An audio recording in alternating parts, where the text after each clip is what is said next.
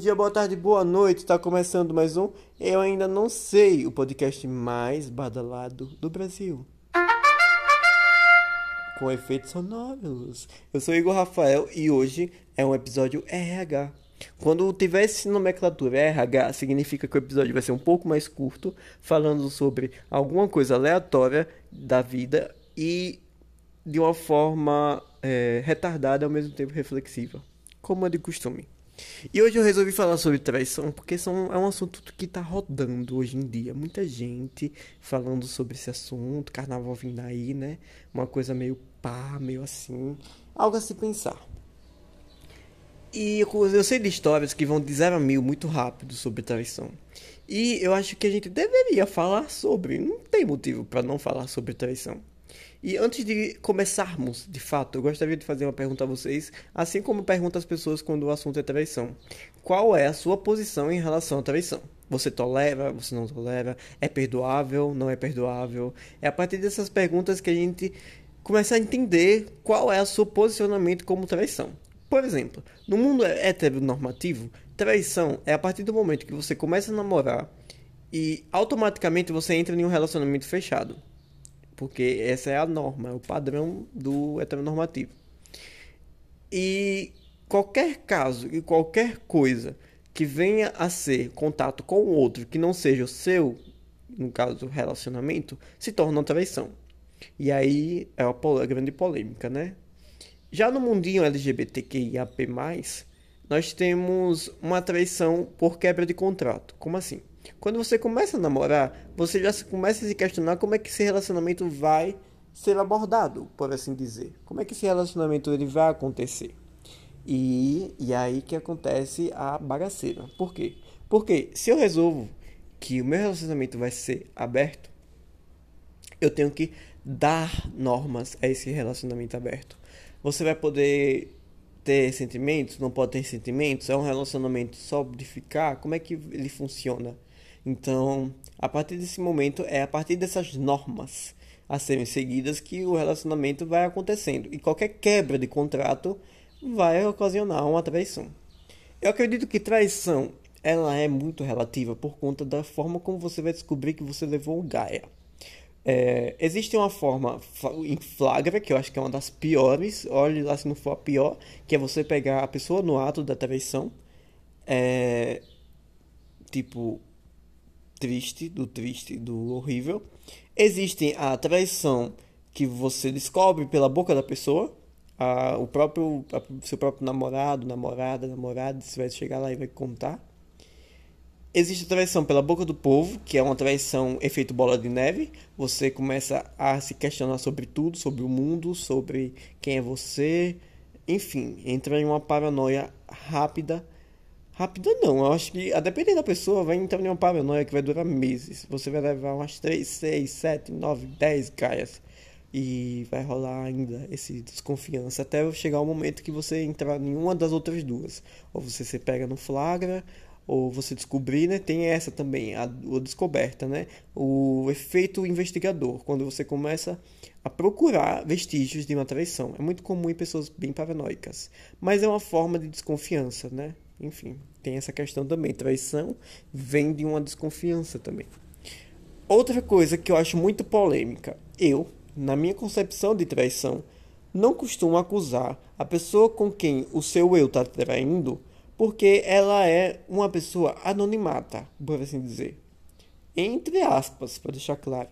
Porque poderia ser muito bem um amigo do seu namorado, do, do seu namorado, enfim. E todos os pronomes possíveis pode ser muito bem um amigo próximo, pode ser muito bem é, um parente, sabe? Pode ser muito bem qualquer outra pessoa do seu convívio e pode ser uma pessoa que não seja do seu convívio. Vamos falar sobre pessoas que não são do convívio. Eu não costumo acusá-las de culpa. Por quê? Porque se a pessoa tem conhecimento de que ela está tentando ficar com alguém que já namora, ela tem um conhecimento fatídico que se ela está é, Uma coisa é a pessoa forçar a barra, né? Querer pegar alguém que namora e a pessoa dizer, não, não quero porque eu namoro. Aí tudo bem. E aí ela fica forçando a barra, chegar o momento de ceder. Mas eu acredito que até uma, a parte do ceder vem do outro. Então, traição não é algo único. Ou seja, não é uma pessoa traindo. É um conjunto. Como assim? Ficou ambíguo. Por exemplo, é, a pessoa que, vamos dizer que eu sou solteiro e conheço um casal que tá namorando. Aí eu fico insistindo em um deles trair o namorado para ficar comigo. E aí vai chegar um momento que essa pessoa vai ceder. A culpa não é minha porque eu tô insistindo. Não, a culpa não se transfere para mim. Eu tô fazendo a minha parte de vagabunda. E a pessoa vai corresponder se ela quiser e se o relacionamento dela tiver independente de como esteja, na verdade, mas o fato dela quebrar o contrato é culpa altamente dela, porque ela conhece as normas e as leis do próprio contrato de namoro e ela quebra porque ela quer, sabe? É uma vontade que ela tem. Se ela não, ela não, você não faz nada que você não tenha vontade. Essa é a minha concepção. Então, eu não costumo culpar. Embora as pessoas culpem e na hora da, do, flagramento é muito como você querer bater na pessoa com que o seu namorado ou sua namorada está traindo. O que eu acho não acho válido, porque se não fosse aquela determinada pessoa X, poder, ia ser a pessoa Y. E se não fosse a Y, ia ser a Z. E se não fosse a Z, ia ser o alfabeto todo. E aí, você ia fazer o quê? Ia bater em todo mundo? O errado da questão é a pessoa com quem ela te trai. Porque se você estabelece normas e a pessoa não segue, significa que é uma traição.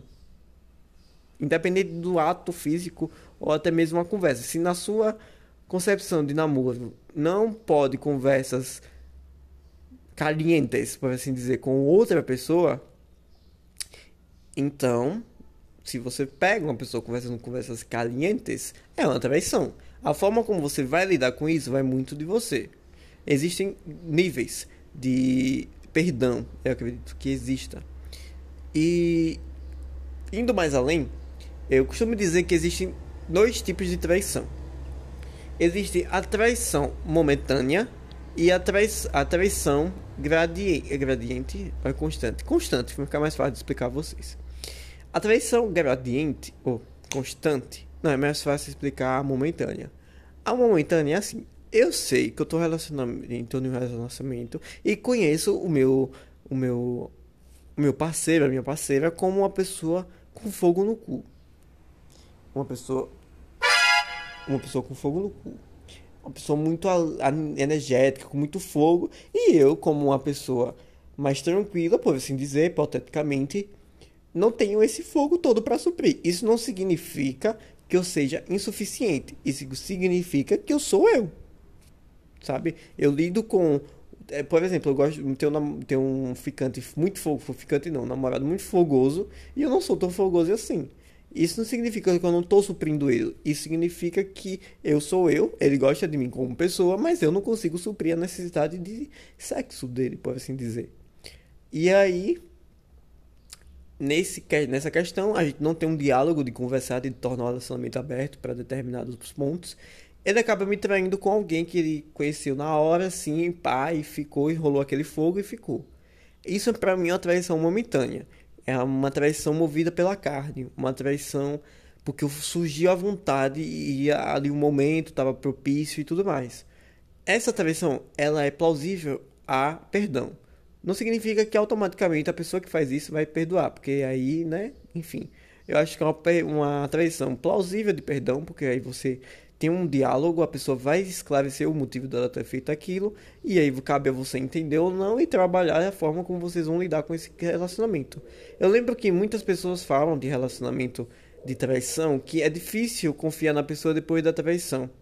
Eu acho que se você é, não teve um diálogo com aquela pessoa sobre o seu próprio relacionamento, não funciona como ele vai funcionar, e a pessoa acaba furando, entre aspas, essa quebra, essa, essa quebra de normas e não há um diálogo pós-traição para tentar entender o que aconteceu, é, é cogitável a perdão por conta da, da forma, como, do contexto que aconteceu aquilo tudo.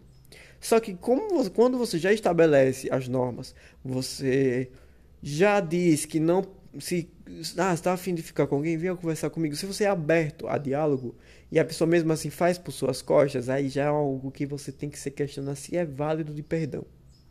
Entende? É, porque você já estabeleceu e já foi, e ele também já estabeleceu as normas, ele e ela, enfim. Então é cogitável a, a, a entender se, se é necessário um perdão ou não. Perdoar é muito importante, mas se você vai levar o relacionamento à frente, isso é relativo.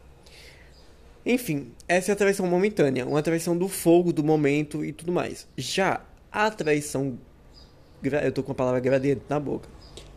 A traição constante é aquela pessoa que alimenta a famosa palavra amante. A partir do momento que a pessoa tem um relacionamento oculto, né? Um duplo relacionamento, onde envolve amor, envolve sentimento, envolve relação, envolve tudo um pouco mais, e não é algo do momento, e sim algo que vai sendo alimentado, para mim, esse tipo de traição não é perdoável. Porque é uma traição que demonstra um, uma pulga atrás da orelha. Qual é a cabeça da pessoa de ficar com duas pessoas ao mesmo tempo e ficar tá, tá comigo e ao mesmo tempo estar tá com ela. Afinal de contas, quem é. Qual é a sua, sabe? Qual é o sentimento que você tem por mim? Você gosta de mim realmente? É um, um, um, ponto a se perguntar. E é onde acontece muito a questão da autoestima da pessoa que acaba sendo levada à gaia. E ela sofre uma queda na autoestima porque ela se questiona como uma pessoa insuficiente ou uma pessoa que, não é generalizando, mas uma pessoa que fica a Deus dará, por assim dizer, sabe? E eu gostaria de dizer a vocês que passaram por isso, que a culpa não é de vocês. Obviamente a culpa não é de vocês. É, a, o que você deve questionar é o sentimento que a pessoa tinha por você.